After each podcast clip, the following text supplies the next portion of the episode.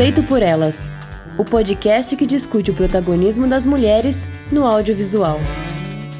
Oi, gente, eu sou Isabel Wittmann. Eu sou Stefania Amaral. E antes do programa começar, a gente quer agradecer, como sempre, todo início, as nossas dindins queridas Carolina Roncone, Letícia Santinon, Lorena Luz, Isadora Oliveira Prata, Elga Dornelas e nossos queridíssimos dindinhos, Thiago Maia e Pedro Dalbó. Como você sabe, nós temos vários custos de produção para que esse podcast chegue aos ouvidos das pessoas que estão escutando. Então, se você quiser apoiar o nosso trabalho, você pode fazer fazer um pix para o nosso e-mail contato@feitoporelas.com.br ou cogitar fazer um financiamento coletivo a longo prazo, né, por meio da plataforma da Orelo, que é orelo.cc barra feito por elas, onde a gente tem vários tipos de categorias com várias contrapartidas diferentes. E claro, você nos ajuda demais indicando o nosso podcast para pessoas que possam gostar de ouvir. E bom, o nosso programa de hoje é sobre um filme muito aguardado, né? Um programa que já foi assim, muitas expectativas para que ele saísse do papel, que é sobre Watermelon Woman, que não tem título em português, mas bora chamar de Mulher Melancia para facilitar, né? Que é um filme de 1996 da cineasta estadunidense Cheryl Dunne. Esse filme tinha que ter um programa sobre ele, né, Estê? Nossa, sim. A gente precisava muito fazer e, e já a gente já combinava ele, acho que tinha mais de um ano, acredito, ou dois. A gente não falava mulher melancia, né? Eu comecei a colocar os emojis, assim. do banheiro feminino e uma melanciazinha, assim, porque realmente não tem título nacional, mas eu adoro chamar de mulher melancia, topo. é, o teu título em versão emojis é uma tradução muito boa, tradução visual. É.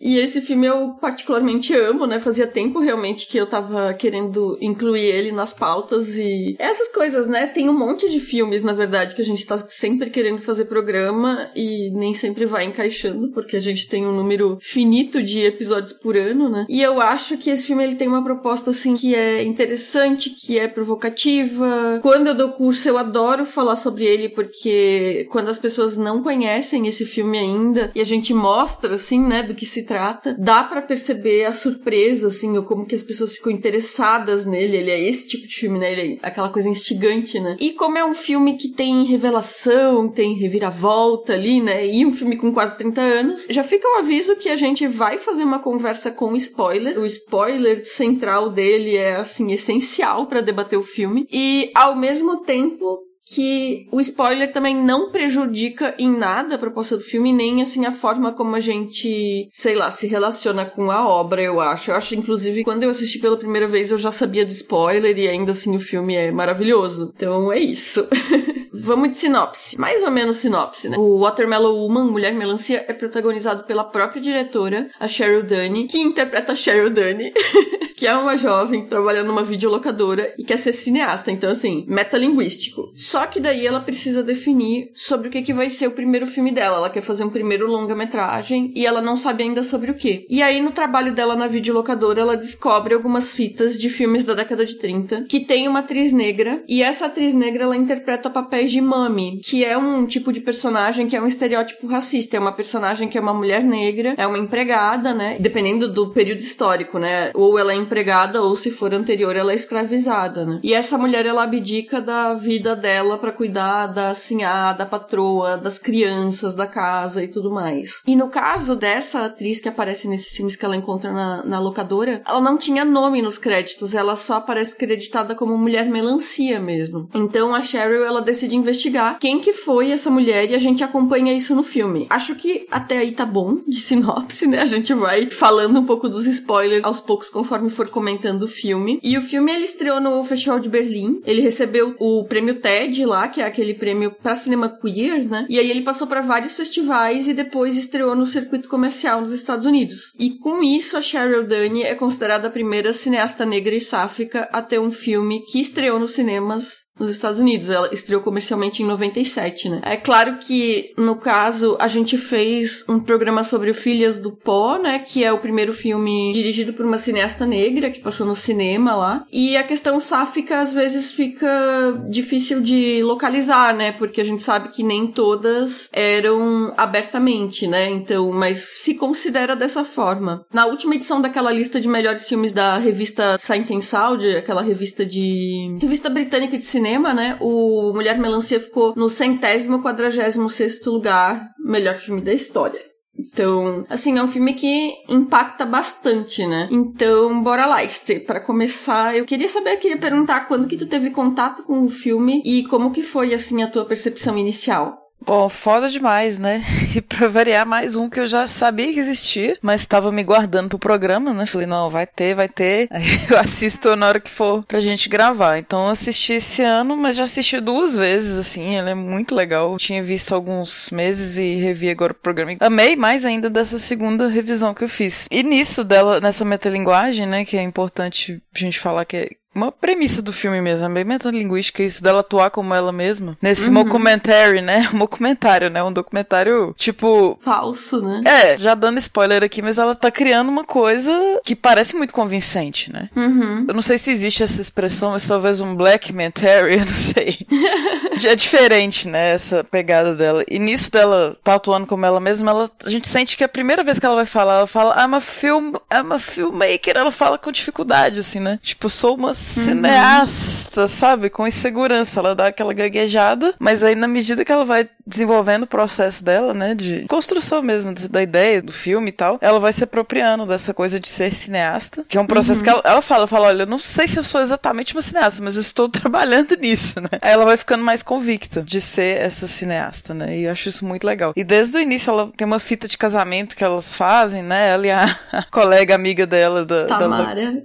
Da, a Temi, né? Uhum. Que ela já bota a autoria ali. Ela, não, mas eu gosto de filmar o trajeto que as pessoas olha que legal, tem pobreza ali e tal. Então é muito bacana isso. O filme é, o filme é muito massa. Estão me pagando é pra ver o meu filme. Exato! Nossa, é bom demais. E assim, toda essa pesquisa que ela faz é muito bom. A gente que viveu essa época também, não exatamente a época dela, né? A gente era criança, mas a gente sabe como é que era difícil pesquisar as coisas, né? Tipo enciclopédia, biblioteca, física, mídias físicas, né? VHS. Então, uhum. bem antes da internet ser uma coisa tão difundida, ainda não é acessível para geral, mas é hoje é com cliques você descobre muitas coisas assim. Então é legal retomar esse processo de pesquisa, né? Quando era muito difícil, isso o filme mostra bastante.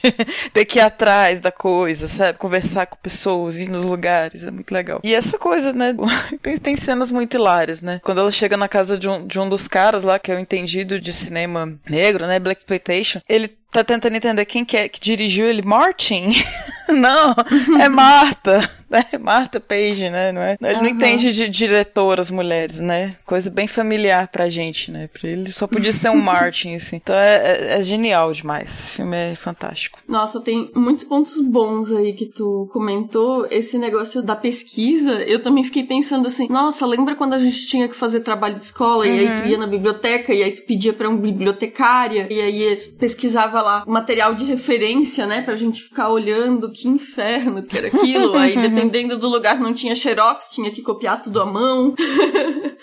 Enfim, e a questão do mockumentary também me perguntaram. Eu passei o filme essa semana, inclusive, no curso, né? Aí me perguntaram se esse teria sido o primeiro mockumentary, né? E eu não sou, assim, muito familiarizada com mockumentary. Eu lembrei que, por exemplo, aquele Spinal Tap é anterior. Spinal Tap, amo uhum. né? Dos anos 80, né? Eu amo também, é muito engraçado, né? Mas eu não sei, assim, em que momento que se, se criou o mockumentary, assim. Então, uhum. me parece que nesse momento já estava estabelecido, mas eu não sei qual que é a cronologia. Então, sei lá, pelo menos nos anos 80 já existia, né? Uhum. Eu tava olhando aqui no meu Letterboxd, a primeira vez que eu vi o filme foi em junho de 21. Então, não, não faz tanto tempo assim que eu tive um primeiro contato, né? Mas, assim, para mim foi aquela coisa de me apaixonar imediatamente, né? Então foi cinco estrelas e coraçãozinho de cara. E eu fiquei pensando, será que ele vai virar o nosso terceiro filme unanimidade, cinco estrelas feito por elas no Letterboxd, né? Porque até hoje, os únicos dois filmes que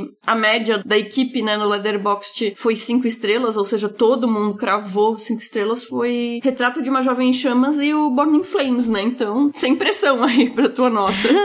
Aquelas desmancha prazer, né? É quatro. E meia. Ah, não. Não, mas vai ganhar um coração de cada cor. Vários corações. Não foi dessa vez. Não, não mas tem vários vez. corações queer, assim, ó, fazendo um arco-íris de corações um arco-íris. coloridos. Muito bem. Como é que era a musiquinha da Xuxa? Vou fazer um arco-íris de. Vou pintar um arco-íris de energia é pra deixar o mundo cheio. Bom, continuando. Bom, e uma das coisas que eu mais gosto desse filme é que tem essa coisa que tu fala, né, da insegurança, né, que ela não se considera ainda tanto uma cineasta. Eu acho que também tem isso muito de que as pessoas vinculam ser uma pessoa diretora de cinema com ter longas metragens, né? E aí é o primeiro longa dela, né? Mas por ser o primeiro longa, me parece assim que ela tá muito aberta a experimentar, não seguir as normas daquilo que a gente espera desse primeiro longa, né? E ela não se apega a uma linguagem única. E eu acho isso muito legal, essa mistura que ela faz. Então tem essa coisa de, que nem tu falou, ela se filmar falando com a câmera, então ela vai explicando os processos dela pra gente. As cenas que, que nem tu falou de ela filmar a cidade, a pobreza, os prédios e tal, que ela chama de realismo urbano, né? Massa demais. É. E aí tem essa essas encenações com as amigas, então tem elas no barzinho, elas jantando, a própria rotina ali na videolocadora, né? Que inclusive eu acho interessante essa coisa da videolocadora, porque ela trabalha com profundidade de campo, então ela sempre deixa a gente ver o que, que tá rolando no balcão, na interação com os clientes e tal, mas também o que tá acontecendo nas prateleiras nos fundos, e aí tem sempre uhum. o, a proximidade do chefe ali, né? E também, como é um documentário, a coisa das entrevistas, então tem entrevistas entrevistas que ela para pra perguntar para as pessoas na rua, mas também tem entrevistas que são tipo em salas fechadas, como a dela, com outras pessoas mais convencionais, né? E as imagens de arquivo que ela consegue da mulher melancia. Então ela vai construindo esse documentário que vai misturando imagem de arquivo e cabeças falantes, que é o que seria um documentário mais convencional, né? Mas ela também traz essa coisa dos bastidores e de outras coisas que vão acontecendo em paralelo. E ela não parece querer super fechar ali. E eu acho isso bem legal. E ela tem curtas antes, né? Eu acho que eu consegui assistir uns seis, mas eu confesso que eu tava com sono. Deu umas pescadas. não, não é pelo curta, mas pelo cansaço mesmo que eu tava. E aí essa, essa estética dela já vem muito dos curtas, assim, tipo, essa mesma uhum. proposta de, de olhar pra câmera, né? Quebrar a quarta parede e tal. E mostrar foto, né? Ela fazia isso já nos outros também. E com uma namorada, né? Algumas cenas ali ela uhum. já trazia nesses curtas dela. Ah, legal legal. Eu também confesso que eu não tive tempo de assistir aos curtas. Eu nem sabia que estavam acessíveis, né? Então eu sempre tinha assistido só esse filme, né? Mais ou menos, né? Tipo, aquele acessível, assim, né? Acessível. Acessível com algumas aspas, né? Que é acessível pra galera, né? Que tá ligada ali, que tem os canal, né? Mais ou menos. Né? Está por aí, vocês tá, sabem. Vocês sabem onde encontrar ou não. e aí tem essa coisa do humor também, que tu também já mencionou, que eu acho o humor do filme muito bom, hein? Tipo, hum. aquela sequência lá que elas saem com as amigas e tem aquela amiga que fica falando que quase conseguiu o um papel no filme de Spike Lee e aí vai cantar no karaokê, né? E aí ela vai cantar aquela música Loving You e é horrível. Maravilhoso. E também tem um momento que a Tamara, que é a amiga dela da locadora, compra na ficha da cliente que depois vai virar a namorada da Sharon, né? Umas citas pornográficas, elas ficam gesticulando pra ela não falar pro chefe por trás, assim. Nossa, melhor cena, cara. Melhor cena. Eu não sei qual das você citou tipo, as duas maiores cenas do filme, assim. Lá, lá, lá, lá, lá, lá, lá, lá, lá, lá, lá, lá. É muito bom. E por falar em humor, eu achei meio estranho. Eu, sempre, eu nunca entendi muito bem, assim, mas enfim, eu acho que é proposital, talvez seja uma provocação. Eu nunca encontrei uma explicação pro fato de que quem interpreta ali uma, uma historiadora, sei lá, uma mulher que tá sendo entrevistada pro documentário e que faz algumas falas racistas é a Camille Paglia, que a personagem dela também se chama Camille Paglia, então é meio que, de novo, uma questão metalinguística de fazer uma brincadeira com a persona dela. E para quem não tá familiarizado com ela, ela é uma acadêmica que se define como feminista, mas ela é sempre muito polêmica no meio feminista. Eu, eu também, particularmente, não conheço muito sobre a obra dela, não sei daí quais são os aspectos que seriam mais, assim, distoantes, mas só sei que ela é controversa conversa, vamos dizer assim. Polêmico, muito polêmico. É, assim, é curioso ela colocar essa pesquisadora, né, pra falar. Porque eu achei meio estranho, eu não entendi muito bem. que ela disse assim, eu achei um pouco racista, talvez. Ela é racista. A personagem é racista. Ou muito, né? Então, então uhum. eu entendi certo. Porque eu falei, não, não é possível. E aí eu acho que foi tipo aquilo quando a namorada chama a, a senhora que era irmã da diretora pra falar, e aí ela. Ah, é praticamente da família, uma coisa assim. Mas não, com minha uhum. irmã não. Então acho que foi mais uma daquelas cenas, assim. Eu tô nesse processo, mas eu vou me deparar com pessoas que não vão. Contribuir muito bem, assim, sabe, para coisas. Uhum. Tipo, eu acho que é um pouco por isso, assim, que tá essa cena, sabe? Ela chega a falar uns negócios assim, tipo, ah, eu não sei porque as pessoas se incomodam com a figura da meme. Uhum. Sei lá, uhum. minha mãe uhum. ou minha avó, não lembro, né? Nunca saíam da cozinha. Isso. Aquela coisa assim, tipo, ah, e era ótimo. É, tá tudo certo, né? Tipo, e aí ela começa a falar da Itália e, enfim, uhum. é, é, é, bugado, é, é zoado, assim. Uhum. É, então, eu, eu eu acho que isso tá dentro da lógica do humor do filme, de a Cheryl tá trazendo esse, vamos dizer assim, esse racismo casual uhum. dessas figuras. E, e aí, nesse caso, o racismo casual da academia, né? Que Sim. a gente sabe que é bastante forte, né? E aí, só que eu fico pensando em por que, que ela escolheu especificamente a Camille Palha, porque eu, tem isso, né? Eu não vou opinar sobre a obra da Camille porque eu nunca li. Eu só sei que ela é quase, tipo, uma persona não grata, assim, no feminismo. Então. Eita! É. Então, é realmente bem, bem polêmica, assim. Então, Aquela coisa, né? Sou novinha, tô confusa. Esse aqui é o que tem. tem uma hora que ela pergunta para os universitários, velho, que é muito bom, que tipo, eles falam, não, a gente ainda não chegou nesse período histórico e não vai rolar. No Black Exploitation, né? Eles é. acham que a mulher melancia é dos anos 70. Eles falam, é, se for qualquer coisa atrás de, de 60 e poucos, nem adianta você falar com a gente, porque a gente ainda não viu. Muito bom. E aí o universitário só, só sabe o que ele vê na ementa escolar, e aí a ementa escolar se estrutura em torno de uma série de ausências, né? As notas de rodapé, né? Como você sempre destaca, né? Quando tem, né? Se é que tem, né? Uhum. E tem essa questão do relacionamento dela com essa personagem, né? A, a Diana, que ela coloca vários pontos ali sobre justamente as relações interraciais, a Diana é branca, então me parece assim que a personagem ela apresenta uma certa insensibilidade para algumas coisas, né? E isso fica explicitado na, na forma como as duas interagem mesmo, né? Mas uma das coisas que é, sempre são mais comentadas no filme é porque o filme tem uma cena de sexo entre as duas. Inclusive, se vai olhar no IMDB, na Wikipédia e tudo mais, sempre tem sobre a recepção especificamente em relação à cena de sexo. Então parece que é uma cena que é sempre muito comentada e talvez assim incomode as pessoas. Acho interessante assim, né? E sobre essa cena tem uma, um, um comentário que eu vi naquele documentário Brainwashed, que até é um documentário que eu nem gostei muito. Ele é, a documentarista Nina Menkes, ela meio que grava a própria palestra dela, ela tem uma palestra em que ela fala sobre o conceito de olhar masculino da Laura Mulvey e aí ela vai dando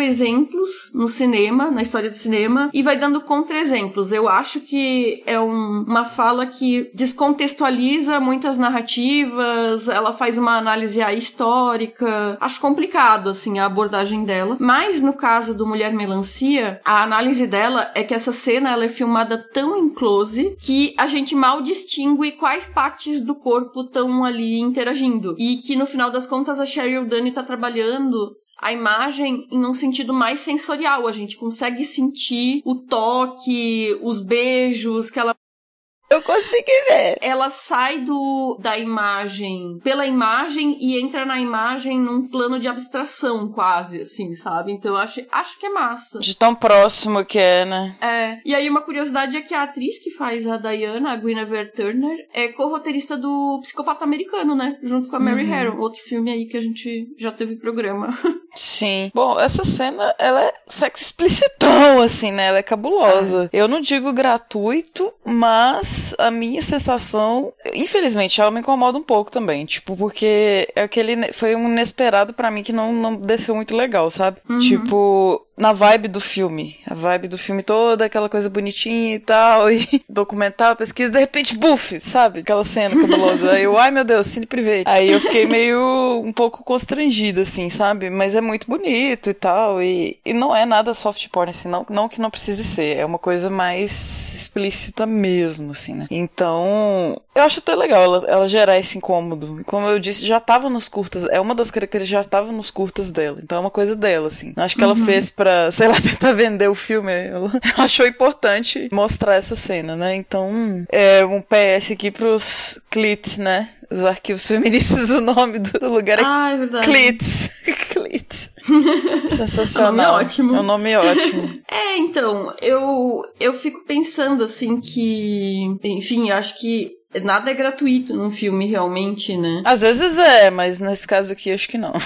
é, eu acho que tem duas coisas, assim. A primeira é que a Cheryl era bastante nova, né, quando ela fez o filme. E provavelmente deve ter rolado um, um, um bora, por que não, né? Uhum. Né? Tipo, uma coisa assim meio quase sem consequência, mas sabendo que fazer essa botar essa cena no filme teria consequência. Assim. Sim. E outra coisa é que também é uma proposta ousada filmar uma cena de sexo entre mulheres, né? Porque até hoje uhum. no cinema mainstream isso é raro, né? Então tem certos erotismos aí que a gente raramente vê retratados no cinema, né? E nos Estados Unidos a gente percebe, por exemplo, que no cinema e na televisão da Inglaterra, por exemplo, a gente vê casais interraciais e nos Estados Estados Unidos até hoje, você também é difícil, né, de ver. Então eu acho que tem um lance de provocar, mas também um lance meio Bárbara Hammer, assim, de assumir o corpo como um corpo erótico na imagem, e eu acho isso uma proposta massa, assim, eu gosto, uhum. eu acho bonito. Mas eu entendo também né, a, a, coisa do incômodo, porque eu também acho que fluiu melhor para mim nessa revisão, e na primeira vez eu achei que foi meio forçado, meio súbito, sabe, assim, uhum. a primeira vez que eu vi. Então, eu acho que talvez pensando no sentido de uma proposta até mais política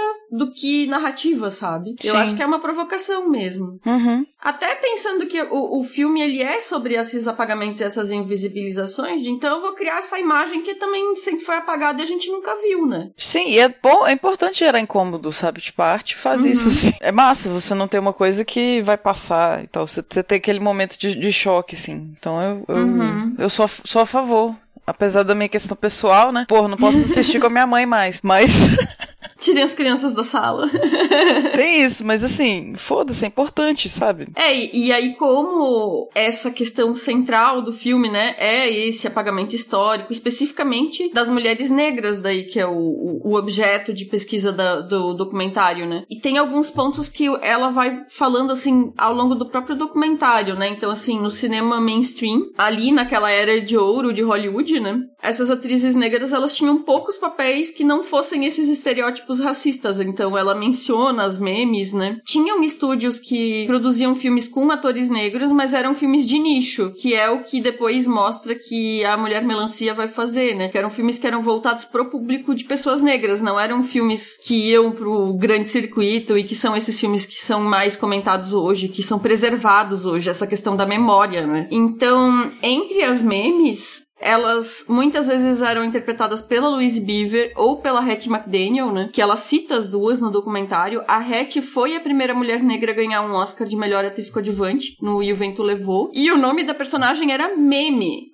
né? Então a gente pensa assim que, tipo, era uma personagem que ela existia simplesmente para servir ali nesse contexto racista, né? Servir literalmente, né? Tipo, para servidão, né? Ela uhum. não tinha nome, ela não tinha uma história dela, né? Ela existia em relação a, assim, a Scarlett, né? Uhum. E a Bell Hooks, ela fala muito disso no, no Olhares Negros, né? Sobre como que o corpo da mulher negra nesses filmes, ele estava presente em cena só para perpetuar a supremacia branca pros brancos, que são o público, né? E reforçar que a mulher a ser desejada pelo olhar masculino era branca branca. Então, tem também uma questão de padrões de beleza e padrões de fisicalidade que geralmente eles escolhiam mulheres mais velhas e mulheres mais gordas para interpretar as memes, como se fosse para indicar que esses corpos não fossem para ser desejados dentro desse contexto de um culto à magreza e um culto à branquitude, né? E um, culto à juventude, nesse caso também, né? E ela fala também, a Bell Hooks, sobre como era difícil negociar entre nunca aparecer ou aparecer para esses papéis estereotipados, né? Então, aquela, aquele questionamento, será que era melhor a Hattie McDaniel se ela nunca tivesse interpretado uma meme e nunca tivesse sido reconhecida como atriz, ganhado um Oscar? Ou é importante que ela esteve lá, mesmo que eram papéis racistas, assim? E aí, meio que nem a própria Bell Hooks responde, assim, é uma dúvida, né? Porque não tem uma resposta certa. Fica esse questionamento. Se a única forma dessas atrizes estarem lá nesse momento eram os papéis racistas, o que que era melhor, sabe? É um retrato da época, sim, mas é muito pesado, né? Assim, muito, é muito difícil de, de, digerir, assim, né? E a mãe da Cheryl, ela também cita Butterfly McQueen, né? Aí ela, ela chama até de Queenie, né? bem íntima, assim. Quando ela, a Cheryl tá entrevistando ela e a Butterfly, ela geralmente ganhava uns papéis em, em, que ela era o alívio cômico. Ela era retratada como uma pessoa burra, era super ofensiva, assim, infantilizada, sabe? E aí ela aparece assim no E o Vento Levou, no Alma em Suplício, são papéis meio repetitivos. E aí ela mesma acabou desistindo da carreira de atriz dela em 1947, porque só conseguia esses papéis. Então a gente vê como que isso era também opressivo para as artistas que queriam se expressar artisticamente, né? Ela depois foi fazer faculdade de ciências políticas, né? Porque foda-se, né? e quando a Cheryl visita lá a casa desse cara que tu mencionou, que é tipo um historiador, colecionador, né, de cinema negro, tem uma uhum. hora que ela filma um cartaz, assim, que tem um enorme numa parede da Lena Horne, né? Uhum. E a Lena Horne aí sim foi a primeira atriz negra que teve um contrato com um estúdio mainstream, não um estúdio específico de cinema negro para pessoas negras, né? E aí ela foi a primeira estrela negra dentro do cinema mainstream, né? Então ela foi protagonista de musicais, ela tá no Cabana no Céu, no Carmen Jones, então foram filmes que marcaram época e daí sim ela era uma estrela, né? E não, sei lá, a empregada ou alguma coisa assim, né? É foda, né? Porque é realmente assim, quando a gente coloca nesse, nesse retrospecto, é um, é um retrospecto bem, bem pesado, né? E a Yasmine vai mandar um áudio pra gente comentando um pouco justamente sobre essas questões do apagamento dos artistas negros e comentando também a relação que a gente consegue estabelecer entre o Mulher Melancia da Cheryl Dunne e o Nope do Jordan Peele. Oi, pessoas, passando aqui rapidinho só para fazer umas considerações sobre The Watermelon Woman, principalmente com relação ao que a Cheryl Dunne faz para poder contar uma história que não é apenas a história de uma personagem que ela cria, é também uma história de uma mulher negra que assim como ela tem um passado desconhecido e aí, quando a gente está falando de passado, a gente está falando realmente de ancestralidade, dessa falta de registros que existe sobre nossa origem enquanto pessoas negras, essa origem que foi completamente destruída por essa máquina da escravização. Eu sempre penso que à medida que a diretora, atriz e personagem vai se embreando na vida dessa atriz que ela nomeou, né, como Mulher Melancia, a vida dessas duas negras e duas lésbicas vão se confundindo num filme que é propositalmente apresentado ora como uma ficção, ora como um documentário. Eu acho interessante porque a Dani nos conta uma história pensada e criada de um passado possível a partir de uma obsessão e de uma jornada de autoconhecimento. E isso me lembra um pouco o que o Jordan Peele faz na hora que ele reconstrói a narrativa do jockey que está presente naquele frame e que ele intitula como o primeiro homem negro aparecendo no cinema, né? Ele vai dizer que aquele primeiro homem negro está presente no primeiro registro do cinema, um cinema que negou-se por anos a mostrar pessoas negras em cena. Então é isso, eu só vim aqui deixar uma pequena reflexão mesmo, só um ponto de partida para a gente poder pensar em como esses dois cineastas, tanto a Sherry Dunne quanto o Jordan Peele, como eles usam do cinema, que é essa ferramenta de trabalho deles, para poder construir um legado a partir de não apenas um presente e um possível futuro de pessoas negras, mas também de um passado que pode e deve ser reimaginado. Para a gente pensar o quanto que esse movimento que eles fazem é a base de boa parte da pesquisa e da criação do afrofuturismo que é esse espaço de criar possibilidades. Sem dúvidas, todas as vezes que eu assisto The Watermelon Woman, eu fico por dias pensando sobre como esse filme preenche, mas ao mesmo tempo cria algumas lacunas entre a realidade, a ficção, o documento, o sentimento e toda essa ancestralidade, mas principalmente com relação a uma consciência política do que é ser uma pessoa negra neste momento da história. É isso, gente. Beijinhos para vocês. Obrigada pelo espaço, meninas. Boa conversa para vocês e até mais. E aí é isso, né? O Mulher Melancia, o documentário da Cheryl Dunne, ele questiona, não, beleza, mas aí, como a gente falou aqui, a Hattie McDaniel, a Louise Beaver tinham esses papéis racistas, mas elas tinham um certo renome, digamos assim, em Hollywood. E essas atrizes que faziam esses papéis extremamente secundários, elas não tinham nem nome, nem eram creditadas, né? E a Mulher uhum. Melancia, como que fica? Então, vamos revelar o spoiler contest. Ai, é, embora a gente já tenha meio que falado, né? Pois é, a Mulher Melancia é ficcional, né? A gente lê uhum. isso com todas as letras nas palavras da própria Sherry no final, que é muito massa, porque ela usa os créditos uhum. de uma forma incrível também, né? Mostra aquelas fotos no final, dá pra notar um pouco, você sente um pouco que pode ser, mas aí ela uhum. te dá certeza, né? Ela fala, olha, nessas histórias, no início do filme, né, ela chega a falar que a, nossas histórias nunca são contadas. Ela faz essa provocação, né? As uhum. histórias negras nunca são contadas. Aí no fim, ela fala, às vezes é preciso criar a nossa história, né? Uhum. Então, vem daí. Não, é maravilhoso. E aí tem a, a mulher, melancia é, é, é ficcional, com todas as letras. Aí você fala, porra.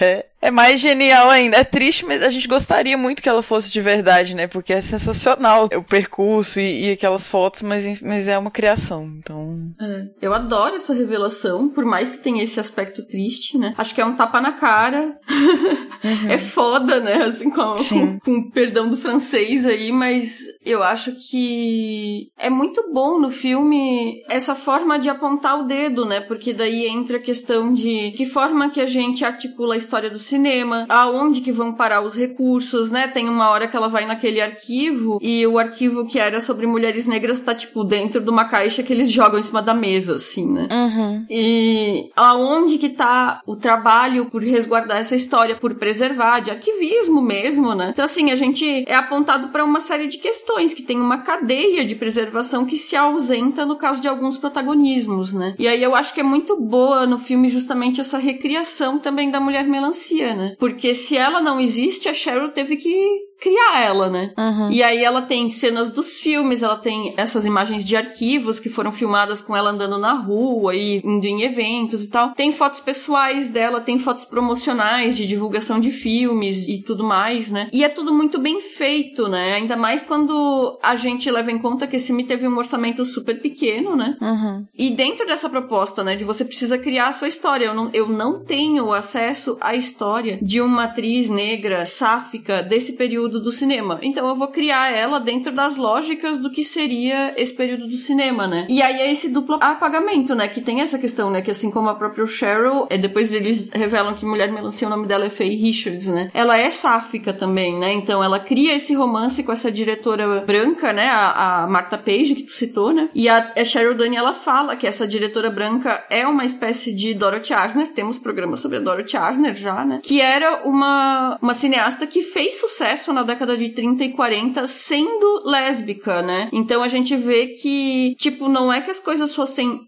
fáceis para Dorothy Asner na época, eu imagino que não, mas ainda assim ela conseguiu ter sucesso. Então o que a Cheryl mostra é que outras pessoas não tiveram acesso às mesmas possibilidades, né? E aí entram as questões étnico-raciais também, esses recortes, né? Porque não é só a questão de gênero, ambas mulheres, não é só a questão de sexualidade, ambas sáficas, né? Existe aí a questão étnico-racial que tá posta também, né? É, e nessa construção do, do mockumentary, né, que é muito genial, porque ela é muito convincente, é muito convincente. Tipo, é, é muito bem construída essa história, que não existiu, né? E pensar em documentários mesmo, que nem sempre, aliás, sempre, não dá para falar que é, que é a verdade, né? Também é uma uhum. busca por recontar uma história, também vai estar tá recriando aquela história de alguma forma, mesmo em documentários que falam de coisas que aconteceram de fato, né? Então aqui, tipo, ela tá recriando a partir de uma, de uma invenção. É, é sensacional. E as fotos são muito maravilhosas, são muito bem feitas. Até o envelhecimento que eles fizeram na foto, né, pra parecer antiga, assim, é lindo. E elas dão muita força pro filme, né, essas imagens e tal. Traz esse aspecto realista, né, que ela gosta. E, e a montagem da foto toda, né, o figurino, os cenários, é muito convincente mesmo. E essa coisa toda, eu amo quando tem essa nostalgia de VHS e tal. Essa coisa artesanal que ela faz, a parte confessional do filme, né, já existiu tinham programas, né, que faziam isso, mas foram ficando mais populares ao longo do tempo, eu acredito. Da pessoa, tipo no Big Brother, né, pra dar um exemplo chulo, assim, de falar uhum. o que que...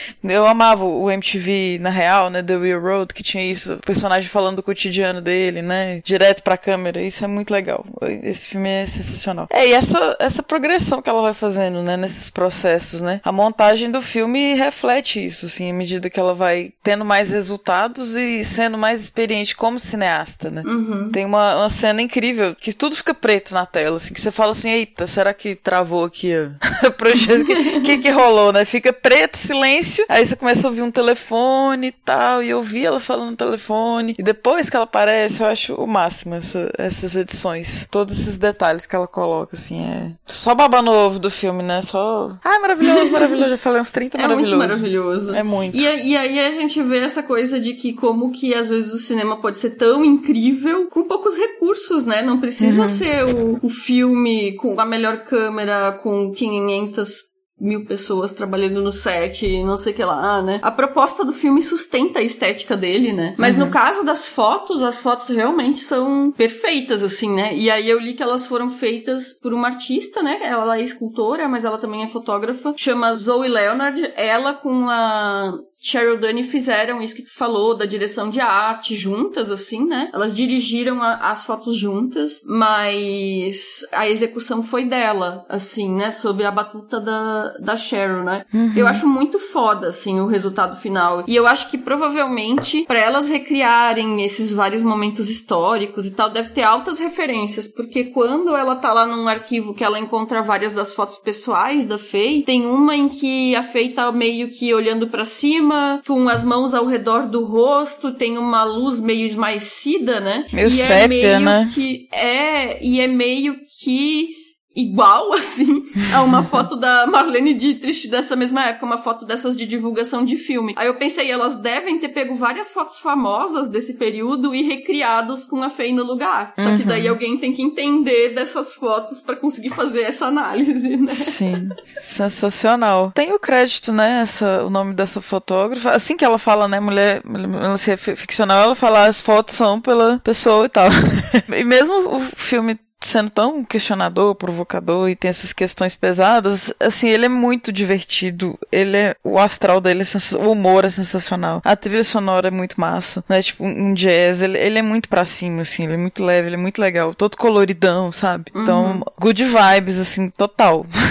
uma forma excelente que ela conseguiu colocar todas essas coisas, né? Apesar de todas as, as problemáticas que ela levanta e os, e os, socos no estômago, né? Por exemplo, quando ela vai nas casas, né? Eu até já citei, tem sempre uma ajudante negra. Tem uma até que ela fala: olha, eu vou. Você quer um lanche aqui? Vou deixar pra você, você tá me, me ajudando aqui. The help, né?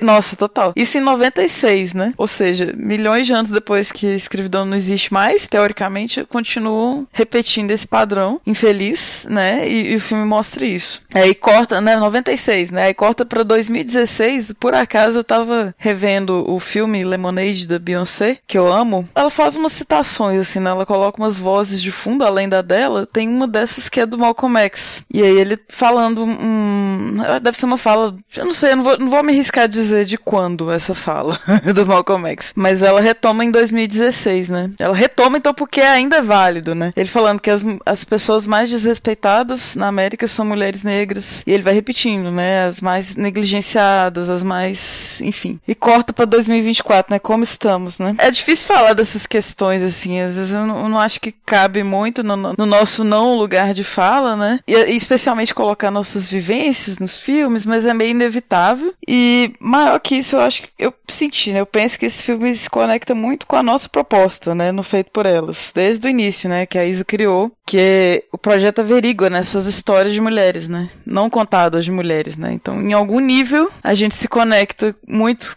é, intimamente com esse filme também, sim. Por isso que ele é especial pra gente. Eu tava vendo esses dias um vídeo no Instagram. Apareceu para mim, eu não sei quem que é o cara que tava falando, né? Mas era um homem negro. E ele tava falando assim: eu não quero, tipo, ficar falando sobre racismo. O racismo não é um problema meu, o racismo é um problema dos brancos. Uhum. Porque são os brancos que criaram o racismo. Total. Agora eles é que tem que resolver essa questão. Uhum. Então, tipo, também, por outro lado, embora não seja a nossa experiência passar por situações de racismo, a gente faz parte do grupo que criou e perpetuou o racismo, né? Então, nesse sentido, a gente tem que também se comprometer a abordar e lidar com essa temática. Né? Então, acho que tem um pouco disso, mas é, é muito perfeito isso que tu falou, assim, com certeza, que esse filme tem tudo a ver com o que a gente sempre pensou nisso de pensar os apagamentos, de trazer pra discussão, de pensar em outros recortes também, não só de gênero, né? Quando a gente tá discutindo esses protagonismos femininos no cinema, né? Então eu acho que esse episódio era essencial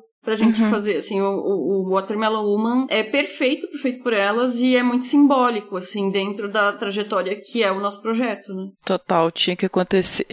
Com isso, nós finalizamos esse episódio. Fica a recomendação pra quem não assistiu ao filme pra realmente ir atrás. Ele é provocativo, ele coloca o dedo na ferida, mas ele é divertido também. A estética dele é muito interessante. É um filme assim que vale muito a pena ser visto, ser comentado. Eu realmente adoro comentar com ele, passar ele pra pessoas que ainda não viram, porque é isso, né? É, é questionar quais são as escolhas quando se trata de uma historiografia do cinema. Então, ele é simplesmente maravilhoso. Pra quem já assistiu, espero que tenha gostado do programa e da nossa discussão aí. Já rasguei cedo demais, já não tem mais elogios. Esgotou o repertório de elogios já. Então, galera, fortalece aí o corre nosso. Segue a gente nas redes sociais, no Twitter, no Instagram, no Facebook, que ainda existe, que fico, não, me conformo que o Facebook ainda existe. Não, não é Twitter mais, agora é X, né? X, mas todo mundo continua chamando de Twitter. Nossa, que novidade que eu tô falando. Twitter. Twitter. que novidades? Uau! Temos um Letterboxd também. Avalie a gente no iTunes. Todas as referências que a gente citou aqui vão estar no nosso site, no post do podcast. Além do site do feed, nossos programas também estão em todas as plataformas de podcasts. No YouTube, estamos no Orelo. Puder ouvir no Orelo, dá uns, uns centavinhos pra gente. E você também pode entrar no nosso grupo de Telegram, que é conhecido como o melhor lugar da internet para conversar sobre qualquer coisa e não só sobre cinema. O link para o grupo de Telegram tá lá também no, no post do episódio. E você pode mandar os seus comentários para o nosso e-mail contato arroba feitoporelas.com.br ou no nosso site feitoporelas.com.br. O nosso próximo programa vai ser o sempre aguardado, né, sempre celebrado, Troféu Alice 2023, o nosso prêmio com os trabalhos que a gente mais gostou de mulheres no ano que passou no cinema e na televisão. Valeu pela audiência e até a próxima. Até mais. Abraço pra vocês. Pesquisa, pauta, roteiro e apresentação: Isabel Wittmann e Stefania Amaral. Produção do programa e arte da capa: Isabel Wittmann. Edição: Domênica Mendes. Vinheta de abertura composta por Felipe Aires. E locução da vinheta: Débora Garcia. Valeu pela paciência, pessoal. Obrigada. É Eu gosto de falar igual o Faustão, né? Valeu pela audiência e pela paciência. Pessoal, até mais. Abraço pra vocês. Já que é anos 90, né?